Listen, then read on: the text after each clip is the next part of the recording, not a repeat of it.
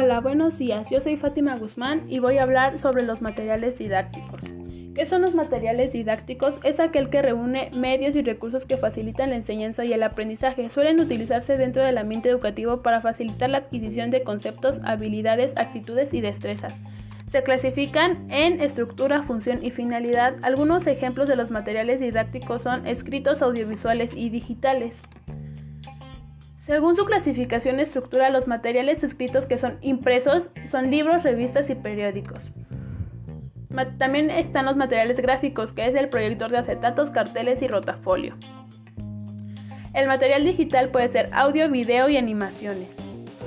El software educativo existen distintos tipos, pero voy a mencionarte tres, perdón, que es Click, Apple Descartes, GeoGebra y eToys.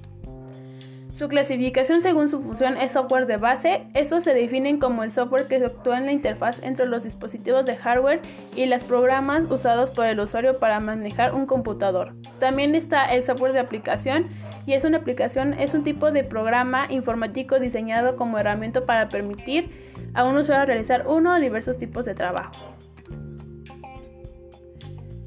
Según Gutiérrez Sainz, la didáctica es la ciencia que trata del fenómeno de enseñanza-aprendizaje en su aspecto prescriptivo de los métodos eficaces.